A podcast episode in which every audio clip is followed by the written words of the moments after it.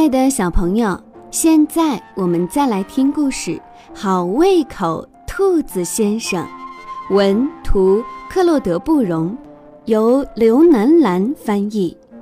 这是一个简单的故事。兔子先生厌烦了吃胡萝卜，想要试试新鲜、不同寻常的东西，来改变一成不变的生活。其实呢，我们拥有的一切都是上天给予我们最好的安排，好好享用，好好珍惜，你会发现幸福就这么简单。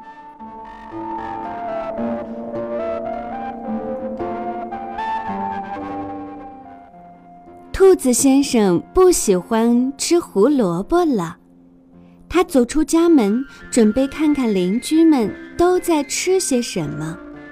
他问青蛙小姐：“你平时都吃什么呀？”青蛙小姐回答：“我吃苍蝇。”哦，好脏啊！兔子先生表示很不能理解，于是他去问鸟先生。你每天都吃些什么呀？鸟先生回答：“我吃虫子。”哎，好恶心！兔子先生感觉很难接受。接着，他又去找鱼先生：“你一般都吃些什么呢？”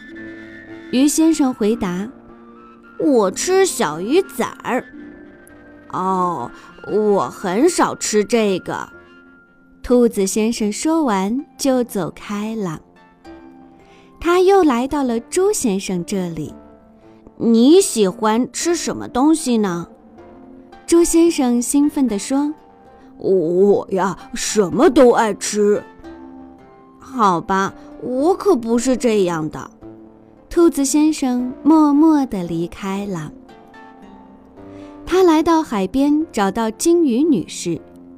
请问你平时都爱吃些什么呀？